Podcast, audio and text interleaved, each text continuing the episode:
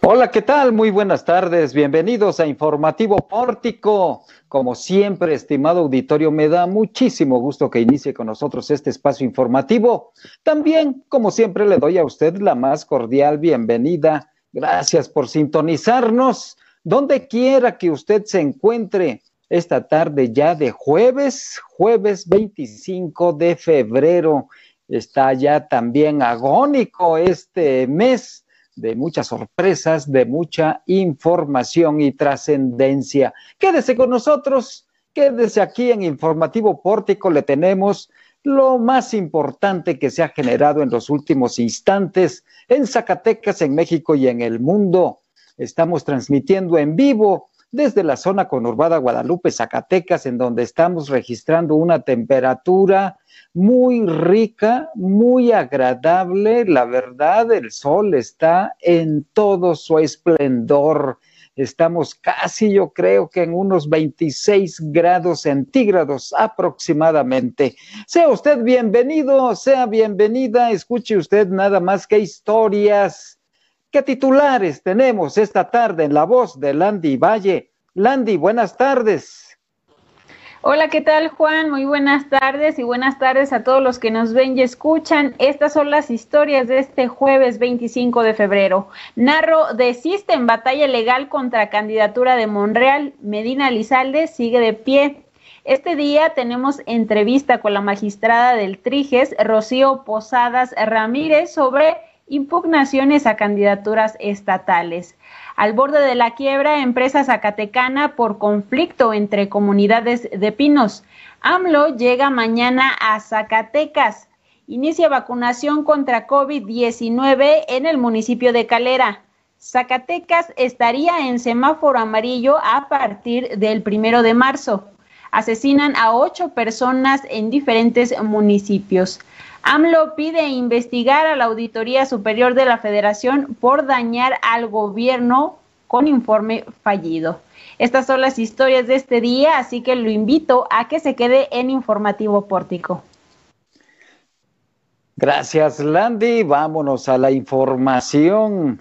Está muy interesante todo esto que, cómo está evolucionando el conflicto en Morena, conflicto interno, naturalmente, por la designación de la candidatura de David Monreal Ávila. Supuestamente, no supuestamente, sino que el factor más importante en la designación fue una encuesta, pero todo esto fue impugnado por un grupo importante de militantes morenistas, entre ellos el senador José Narro Céspedes, Luis Medina Lizalde, quien fuera el fundador de este partido aquí en Zacatecas, y el alcalde de la capital zacatecana, Ulises Mejía Aro. Llegó hasta los tribunales, se judicializó este proceso de selección interna en Morena, Zacatecas, y después del revés que dio el Tribunal de Justicia Electoral del Poder Judicial de la Federación, el senador José Narro dobló las manos y dice, desisto ya de esta batalla legal. Sin embargo, el tema jurídico no ha concluido. Está todavía viva la demanda de el histórico Luis Medina Lizalde. Los detalles los tiene Jesús de Ávila esta tarde. Jesús, adelante.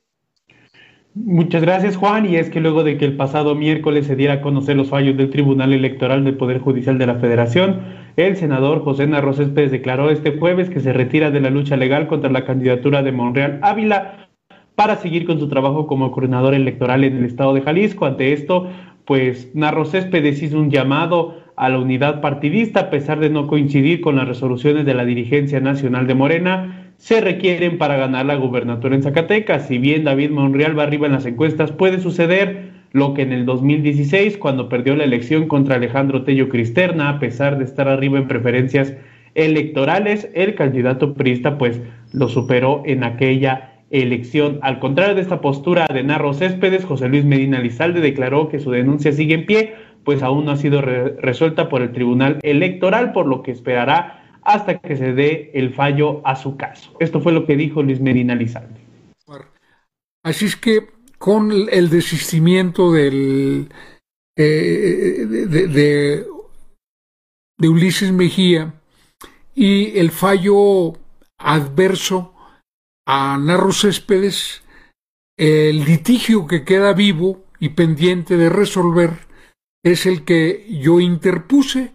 Estoy dando esa pelea porque creo que es muy importante el, eh, que, la legalidad de, al interior de los partidos políticos sea respetada, que los estatutos dejen de ser letra muerta cada vez que le convienen a, quien pueden, eh, a los que están en, en el mando, ¿no?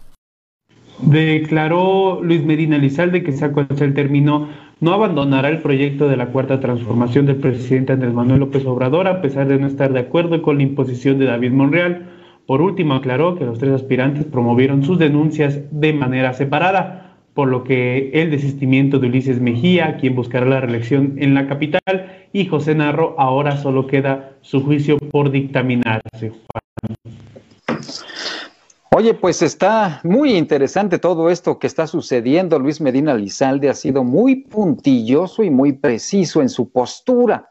Dice que va a continuar. Tiene todavía otro recurso, le alcanza naturalmente si es que la comisión de elecciones de Morena no, no resolviera en su favor, todavía le queda un recurso legal extraordinario. Así que los tribunales tienen que resolver seguramente el caso de la designación de David Monreal Ávila. Gracias Jesús. Voy a otro tema porque hay problemas con algunos productores del sur de Zacatecas y Landy Valle tiene todos los detalles. Adelante, Landy. Bueno, comentarles, Juan, que la compañía Minerales No Metálicos de Villagarcía, Zacatecas, ubicada en el municipio de Pino, se encuentra al borde de la quiebra debido al bloqueo que tienen habitantes de la comunidad El Machucado, donde se evita el transporte de material. Rolando Monreal Jiménez, gerente de la compañía, señaló que este conflicto tiene alrededor de cuatro años, donde ha afectado a los habitantes de Santa Rosa de las Gallinas que trabajan ahí como a pues esto ha propiciado la pérdida de contratos nacionales. En este sentido, exigió el apoyo de las autoridades estatales para intervenir en el caso, ya que a pesar de, la denuncia que se interpuso ante la Fiscalía General de Justicia del Estado, manifestaron no se ha intervenido en, en el hecho. Esto fue lo que dijo. Decirles que desgraciadamente a raíz de este problema nuestra empresa está a punto de decaer definitivamente debido a esta problemática que existe con estas personas del machucado. ¿Por qué? Porque la empresa Minerales No Metálicos de Villa García tiene contratos con empresas nacionales que se dedican a la realización del piso cerámico y nos da tristeza que desgraciadamente esos contratos con esas empresas se vayan a terminar debido a esta problemática social que existe con estas personas, ya que no nos dejan transitar el camino, el camino que pertenece a la red carretera estatal del estado de Zacatecas. Y yo solicito de la manera más atenta a la Secretaría General de Gobierno y al señor gobernador que tome cartas en el asunto de esta situación. Ya no es un año ni dos años, son más de cuatro años con esta problemática y bien lo saben las autoridades a las cuales me refiero, por lo cual solicito la intervención inmediata de la Secretaría General de Gobierno y del señor gobernador para que nos auxilien y nos apoyen en meter la seguridad, ya que son responsables directamente de la seguridad de aquí de Zacatecas. Por lo cual, háganse responsables, señores autoridades, definitivamente, conjuntamente con la Fiscalía. De la manera más atenta se les pide solución a este problema, ya que nos está afectando, no, no les digo un 50%, al 100%. Esta empresa puede caer e irse para otro lugar, a, otra, a otro estado, ya que desgraciadamente vivimos aquí en el estado de Zacatecas en un estado de indefensión, sin derecho para las pequeñas y medianas empresas Por su parte, Rafael Salazar, líder campesino de Santa Rosa de las Gallinas, argumentó la negatividad que, existe en los habitantes, pese a que el tramo es un camino vecinal, el cual está incorporado a la red de caminos y carreteras del Estado, Juan. Tiene que intervenir el gobierno del Estado para solucionar este conflicto que está afectando fuertemente a decenas de familias que viven también de esta actividad de acarreo de materiales, una situación que no puede dejar de paso. La, la, Secretaría General de Gobierno y por supuesto el mandatario estatal Alejandro Tello Cristerna, hasta el momento no hemos conocido, Landy, ningún pronunciamiento y mucho menos una mediación en el conflicto por parte del gobierno estatal. No sé si tú tengas como dice ahora el ya clásico, clásico de la 4T, otros datos. No, hasta este momento no tenemos conocimiento de algún pronunciamiento por parte de autoridades del Estado, por ello, pues han insistido en hacer este llamado a las autoridades. Y es que en esta región de las villas, como popularmente les decimos, a Villa Hidalgo, Villa García, Villa González Ortega, es una zona que requiere de mucho apoyo, que requiere de mucha eh, mediación y sobre todo respaldo en una actividad próspera, productiva, porque es una zona muy vulnerable. Landy es de las zonas más vulnerables en el estado de Zacatecas. Así es, Juan, por eso la preocupación de todos sus habitantes, ya que es una empresa zacatecana que ofrece pues oportunidades de empleo a la población. Gracias, Landy. Voy a otro tema porque mañana viernes todo indica que estará el presidente de la República, Andrés Manuel López Obrador, nuevamente en Zacatecas. Y Araceli Martínez tiene todos los detalles. Ara, buenas tardes. Hola amigos de Pórtico, feliz jueves, buenas tardes Juan. Así es, hoy el presidente Andrés Manuel López Obrador informó que realizará una gira por el estado de Zacatecas desde el viernes 26, desde mañana hasta el 28 de febrero, es decir, el domingo. Visitará los municipios como Pinos, Fresnillo, Zacatecas, Jerez y Tlaltenango. Eh, los eventos que están en su agenda del día comienza el viernes a las 5 de la tarde, esta visita que hará la Universidad del Bienestar en el municipio de Pinos. Luego el día sábado 27 ofrecerá conferencia de prensa desde la capital zacatecana para hablar sobre los temas de precios de garantía. Más tarde, a las 12 horas, ofrecerá una evaluación de los programas sociales desde el municipio de Fresnillo y terminará con la inauguración de, la, de las instalaciones de la Guardia Nacional en Jerez a las 14 horas. Mientras tanto que el día domingo 28 de febrero a las 10 horas, eh, la, la, conferencia será desde Claltenango de Sánchez Román. Ahí ofrecerá y dará por finalizados sus eventos presidenciales y esta gira por el estado de Zacatecas.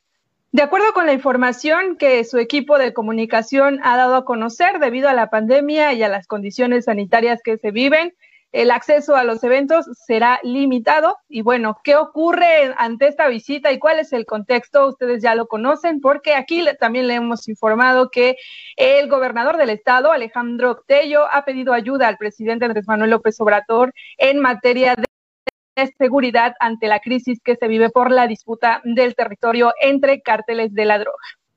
Así que es, es de las preguntas más esperadas, además también de la polémica que sucedió con las vacunas allá en Villa de Cos. Juan, es, es la información que se tiene desde la Ciudad de México.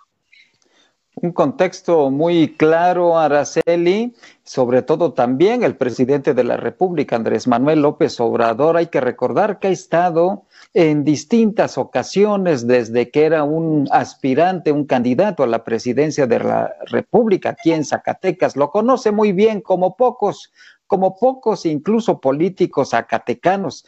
El presidente conoce palmo a palmo los municipios de aquí, de nuestra entidad federativa. Pero, ¿cuál es el Zacatecas que hoy encontrará el presidente aquí? Mañana, cuando haga su arribo, Ya Araceli nos daba una pincelada del contexto de violencia que estamos viviendo, un contexto de, mucha violencia que se traduce en decenas, en cientos de muertos y desaparecidos, en decenas de secuestros, en un Zacatecas que ocupa los primeros lugares en violencia en el país, pero además un Zacatecas deprimido por la fuerte contracción económica que tenemos, por la reducción de presupuestos para apoyos federales que han desaparecido algunos fideicomisos en el Estado, pero además castigado por la pandemia. Esta pandemia que ha dejado ya cientos y cientos de hogares enlutados en tierra zacatecana.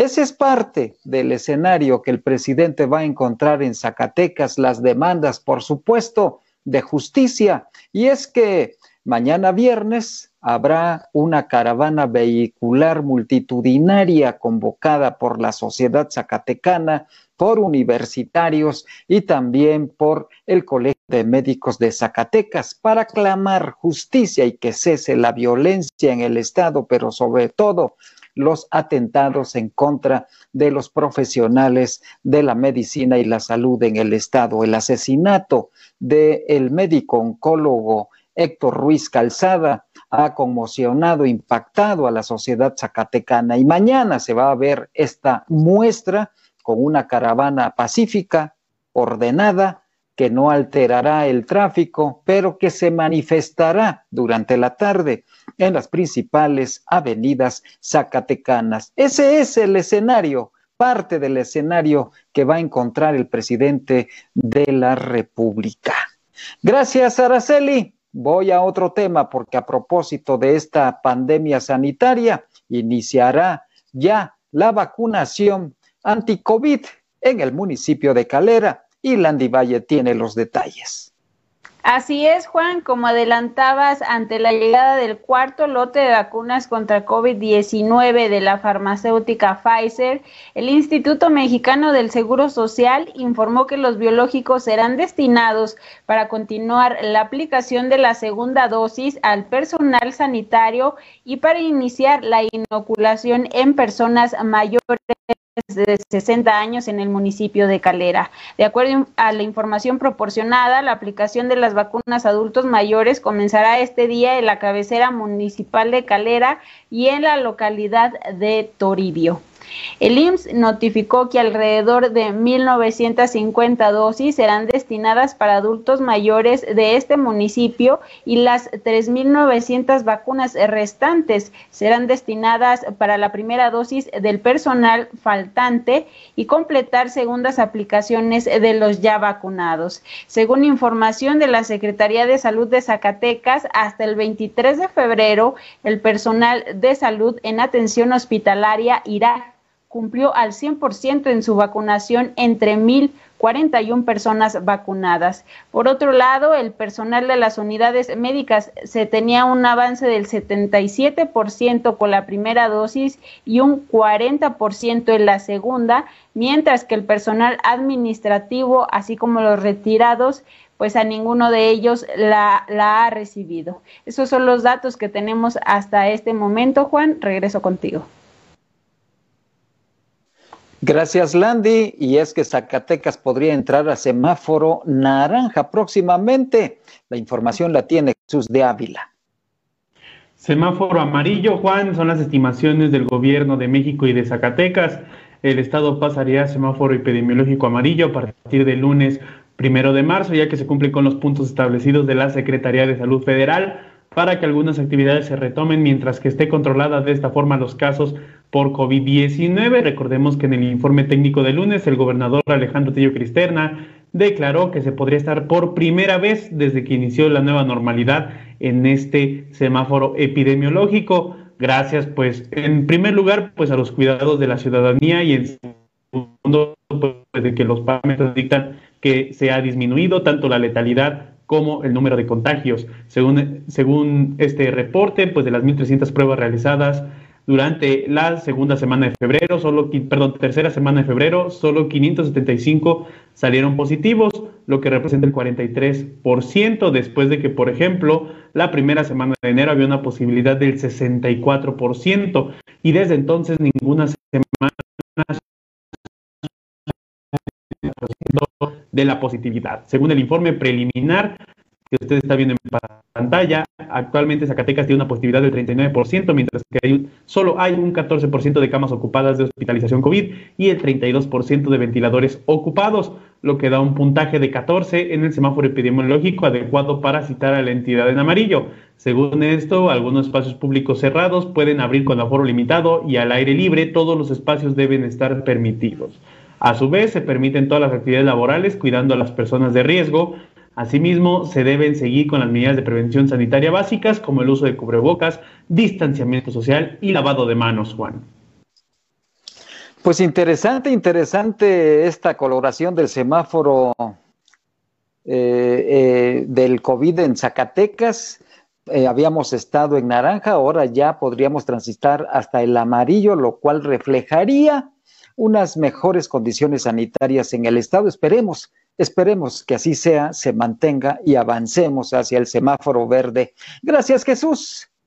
Voy a otro tema, el tema de la otra pandemia. Desgraciadamente, lamentablemente le hemos dado a conocer aquí que esa otra pandemia en Zacatecas no se va, sigue, persiste y parece que se ha enraizado. Esperemos que no por mucho tiempo. Ayer hubo ocho asesinatos en distintos, distintos puntos de la geografía zacatecana. Landy tiene la información. Landy Valle, adelante. Así es, Juan, informarles que la vocería de la Secretaría de Seguridad Pública de Zacatecas dio a conocer que al menos ocho personas fueron asesinadas este miércoles en diferentes municipios. Tan solo en el pueblo mágico de Jerez se reportó la localización de dos personas en la comunidad El Duraznillo. Según la información, el reporte se recibió a través del 911, donde alertaron sobre el hallazgo de los restos en un tanque de agua. En este mismo municipio se registraron dos ataques armados, uno de ellos en la calle Melchoro Campo, en la comunidad Santa Rita, cerca de un establecimiento de comida en el que un hombre perdió la vida. Asimismo, en la comunidad El Molino, elementos de la policía municipal fueron atacados a balazos por varios sujetos armados. En el lugar no se reportaron civiles, civiles o policías heridos o sin vida.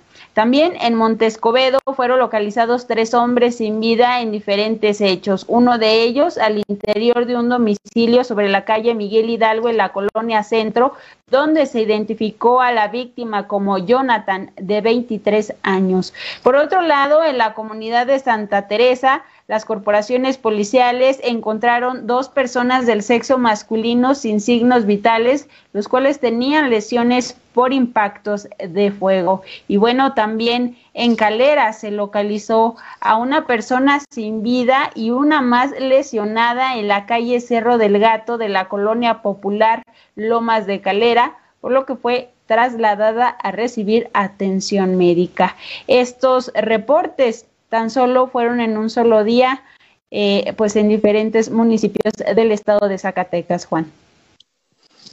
Caramba, qué escenario, qué escenario estamos viviendo de tanta violencia, de tanta sangre en Zacatecas. Es parte de lo que mañana, mañana verá con sus propios ojos el presidente Andrés Manuel López Obrador, nuestra realidad ensangretada.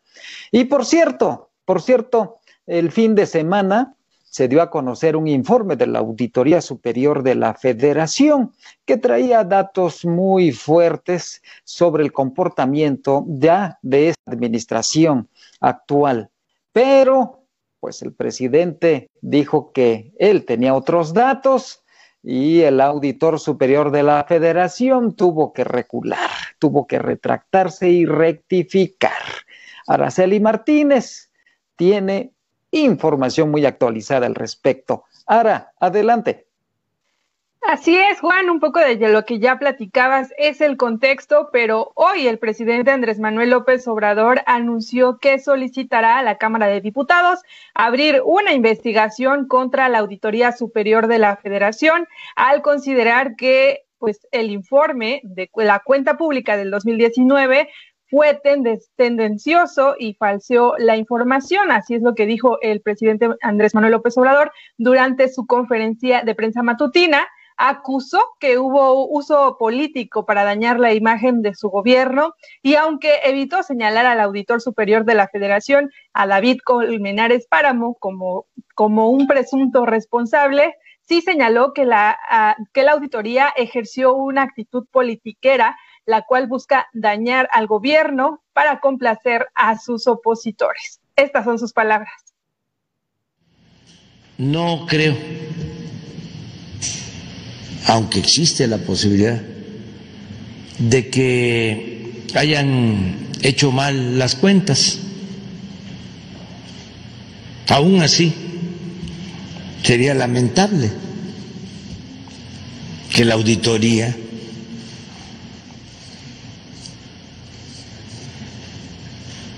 de la federación hiciera mal las cuentas. Más bien creo que eh, se trata de una actitud politiquera.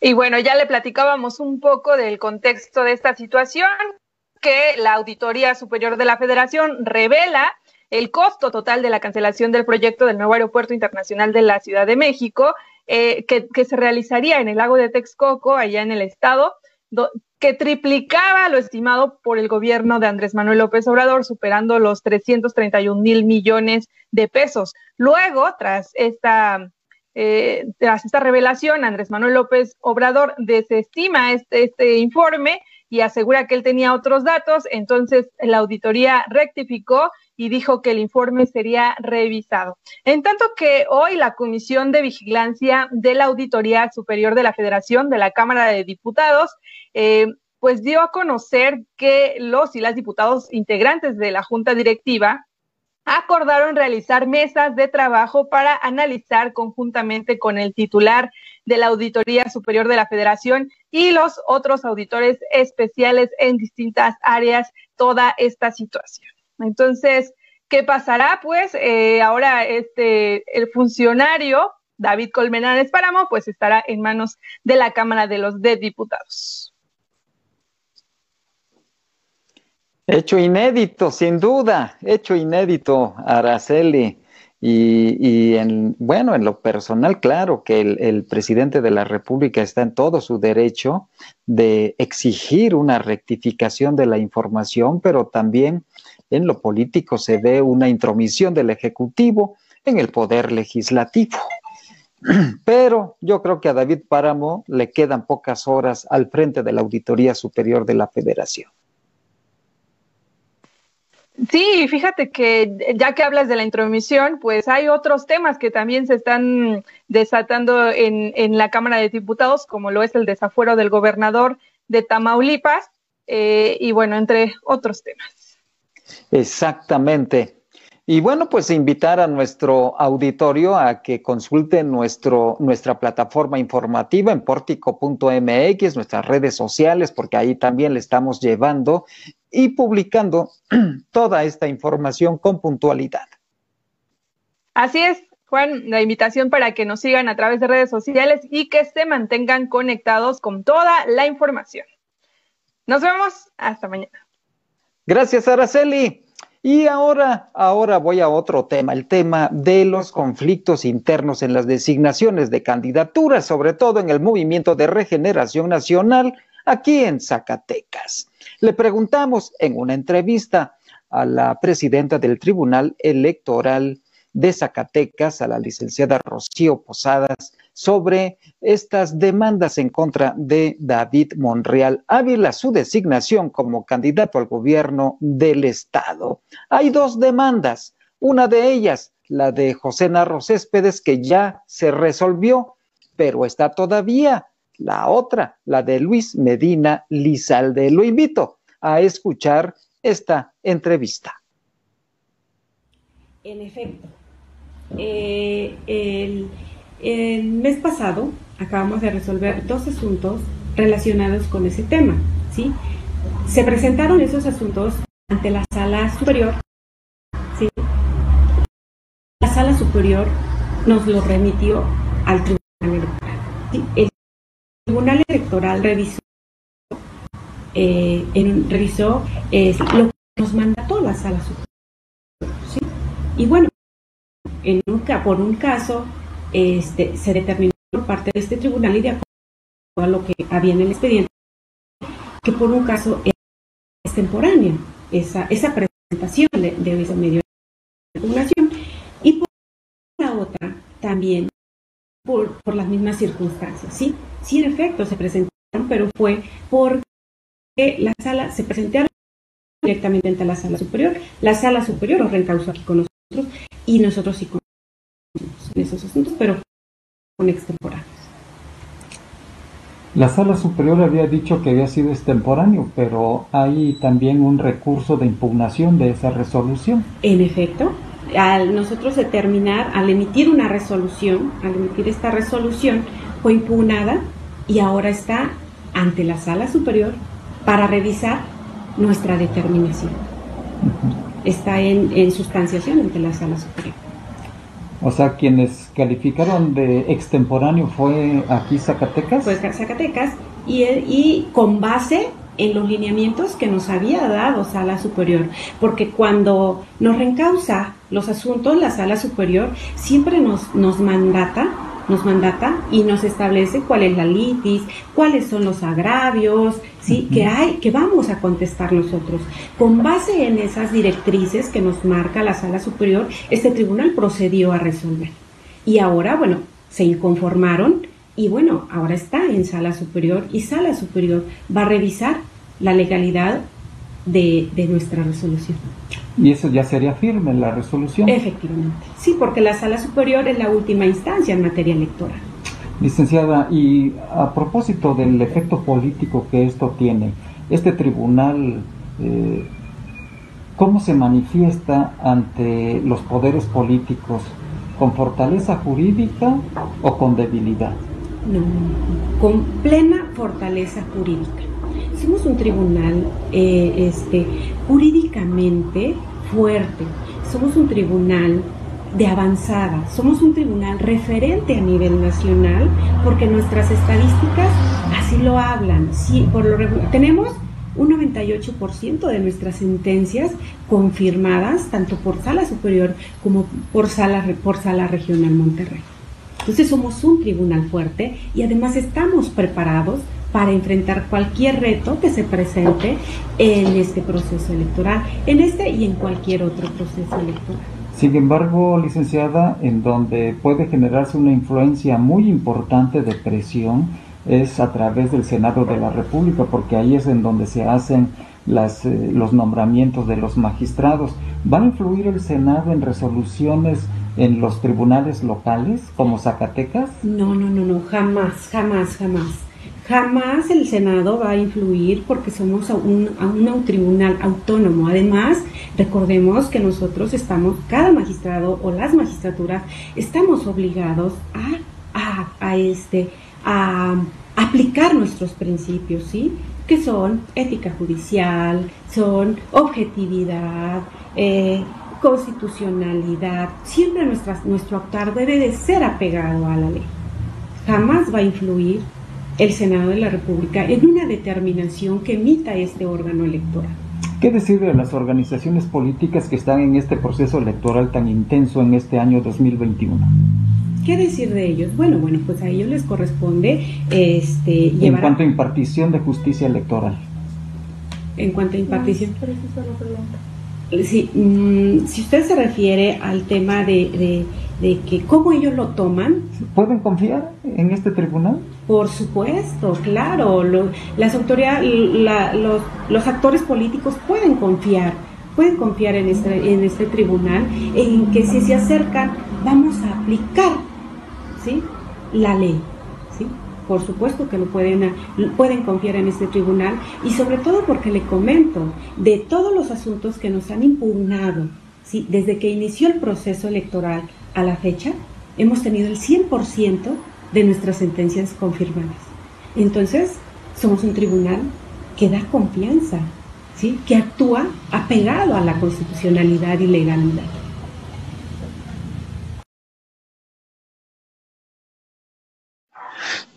Pues ahí es parte de la entrevista con la licenciada Rocío Posadas Ramírez. Ella es presidenta del Tribunal Electoral de Zacatecas. Voy ahora hasta Querétaro. Querétaro, ahí se encuentra Fátima Ibet Gómez Vargas con más información fresquecita de la capital queretana. Fátima, buenas tardes. Hola, ¿qué tal? Muy buenas tardes. Los saludamos desde Pórtico Querétaro. El día de hoy les comentamos que se realizó el traslado de personas en situación de calle al nuevo hogar de transición Cambiando Vidas en el municipio de Querétaro. Un total de 39 personas pasarán su primera noche en este espacio de apoyo para su reintegración social y económica.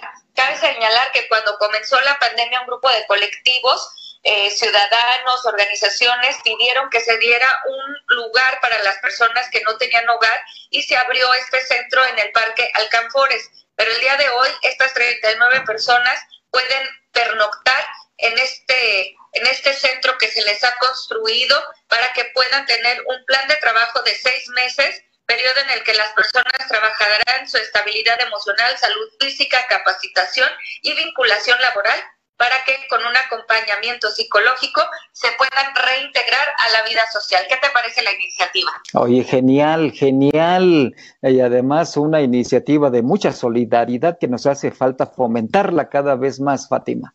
Así es, y esto comenzó con un grupo de colectivos ciudadanos, no hay que olvidar, y la, la autoridad le dio el seguimiento. Gracias, Fátima. Nos escuchamos mañana viernes. Claro que sí, hasta mañana. Es Fátima Ivette Gómez Vargas desde Querétaro. Querétaro, hoy es jueves, es jueves de Café Pórtico, así que a las ocho de la noche lo espero. Nuestro invitado especial es el maestro Manuel de Jesús Macías Patiño. Él es el director de la Agencia Estatal de Energía en Zacatecas. Vamos a hablar, vamos a hablar de la política energética en nuestro país y por supuesto cómo estamos aquí en Zacatecas en este tema. Un, especialista, un maestro investigador también universitario de una larga, larga trayectoria y de un gran conocimiento sobre las energías limpias y la ecología también, el maestro Manuel de Jesús Macías Patiño, nuestro invitado, invitado de lujo esta noche en Café Pórtico. Y con esta invitación llegamos al final de nuestro informativo. Gracias por el favor de su atención. Como usted muy rico y disfrute la tarde, pero sobre todo, cuídese mucho.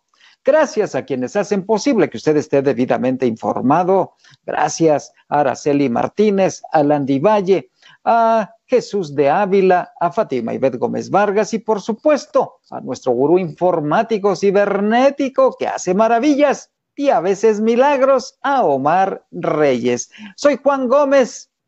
Hasta mañana.